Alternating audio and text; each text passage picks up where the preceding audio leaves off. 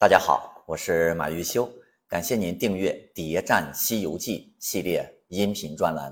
喜欢的朋友啊，点赞、转发、评论。玉兔精下凡真正的目的到底是什么呢？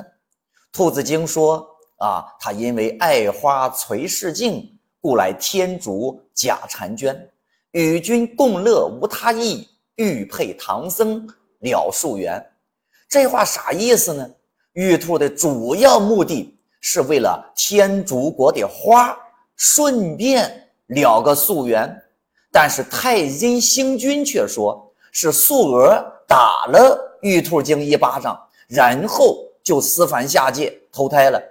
素娥投胎之后成为了天竺国的公主，那么这个玉兔精是来报仇的。素娥为什么要打玉兔精呢？又为什么要私凡下界呢？思凡，你总得有个思凡的对象吧？这供词啊，很明显是前言不搭后语，连孙悟空都不相信。听完太阴星君的话，老孙就说了：“那既然有此因果，那老孙呢也不敢违抗。但只是你收了玉兔可以，恐那国王不信，烦请太阴君同众仙娥啊，将玉兔拿到那厢。”对国王明证明证，这一幕大家是不是觉得很熟悉呀？寿星在比丘国的柳林坡那一战，孙悟空最后也是这么干的。那意思就是说，这种荒诞的谎言，还是您老人家亲自去撒吧。那非要我撒也行，那你得亲自在场做个证，这是你说的，那可不是我说的。那么太阴星君为什么要隐瞒？玉兔下凡的真实目的呢？要回答这个问题啊，我们就得首先弄明白玉兔精在广寒宫的工作是什么。那么这个太阴星君说了，说这个玉兔啊，是我那广寒宫到玄霜仙药之玉兔。那么这个玄霜仙药是做什么的呢？要知道玄霜仙药有什么用，就必须要知道这个药的成分，它是什么构成的。前面呢，咱们介绍天竺国王的时候，我们说了，这个国王没正经，爱花引得妖邪喜。天竺国的人都知道这个国王爱山爱水爱花卉，那么就意味着这个天竺国王也就喜欢收集各类的奇花异草。那么这个玉兔精爱花下凡，但是呢，花都被国王给弄走了，玉兔精。是为了花才变成公主的。国王和玉兔要的是同一种花。天竺国王，你说他一大男人喜欢花，肯定不会那么单纯。这个花呀，一定可以给天竺国王带来意想不到的好处。那么是国王不正经才爱花呢，还是因为爱花才不正经呢？很显然，那是后者。天竺国王爱的这个花和玉兔精要找的花，功效就是让人不正经。以此类推，玄霜仙药也是能让神仙不正经的药，是不是可以这么说？玄霜仙药就是仙界的春药，神仙们要这种药干啥呢？前面咱们说过了，神仙洞子门的修行方法。就是采阴补阳，而这种玄霜仙药就应该起到个辅助作用。神仙们吃一颗，保证神清气爽。本来这个药的原料呀很好找，但是因为天竺国王也爱好这口，玉兔精就不能按照以前的方法去采集了，只好变成公主，用这种方法混进皇宫拿药引子。玉兔离开广寒宫的真正目的是来采药的，所以毛营山的土地们才说玉兔啊是妖怪。可是呢，人家是奉命下来办差的公差。还有玉兔逃到啊这个西天门的时候，望见了旌旗闪耀，孙悟空一声高喊，把门的拦住妖精，不要让他走了。这个时候，那天门之上有护国天王。率领着庞刘狗壁四大天师，各展兵器，阻拦住要挟，不能前进。急回头，舍生忘死，使短棍又与行者相持。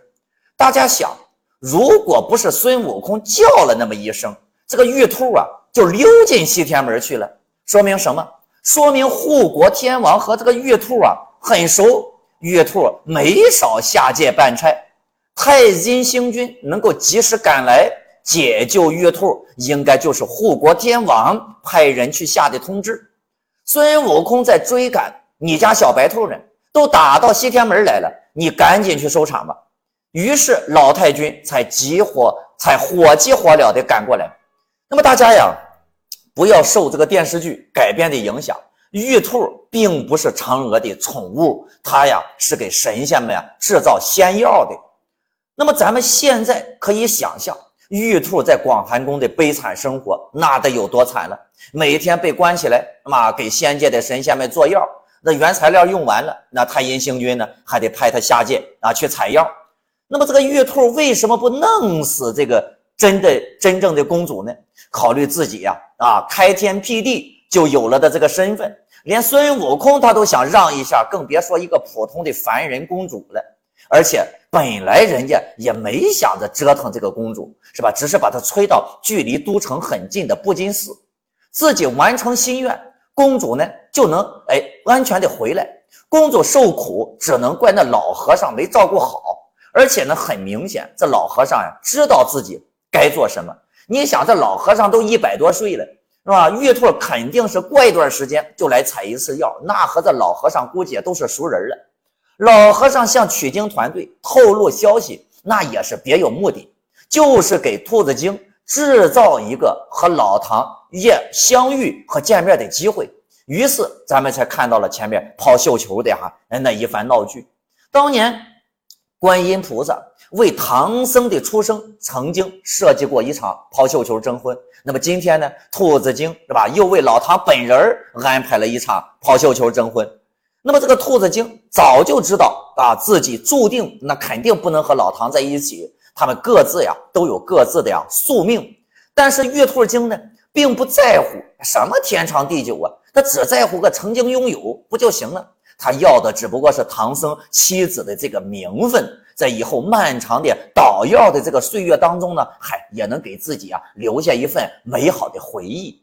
那么天竺国王为什么现在突然把这个药引子让他给收了起来呢？这背后啊，肯定是少不了如来的身影。如来不甘心让玉帝白白拿走了犀牛角，就拿这个药引子作为博弈的手段。失败之后呢，就利用天竺国王直接掐断了这个药材的供给。故事的最后，太阴星君领着众达娥仙子，带着玉兔精来到天竺国显像。假公主走了，那金真公主得回宫啊，看似皆大欢喜，对吧？但是谁又能懂得玉兔心中的苦呢？你别以为玉兔是吧，只是个小妖怪。人家可是混沌初开时候就有的人物，他的这个捣药杵还在金箍棒之前呢。只是啊，并不能算作啊真正的兵器，只是一个捣药的锤子，用来做药的。但是作为整部《西游记》压轴出场的妖怪，玉兔精可以说是唐僧师徒在这一路之上遇到的资历最老、年纪最大的妖怪了，就是这玉兔。但是问题就在这儿了，你说玉兔精出身那么牛，是吧？现在呢，却只落了个给太阴星君捣药，可以说是人生一大悲剧。就好比在一个单位里面啊，有一个年纪特别大的办事员，眼瞅着自己身边的年轻人升迁，自己呢却一天不如一天。这个呀，就好似现在玉兔精的处境。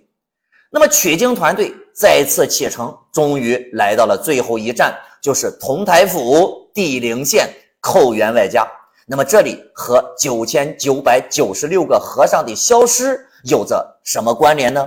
关注我，播放下一集，我们一起来探寻寇员外家到底有什么秘密。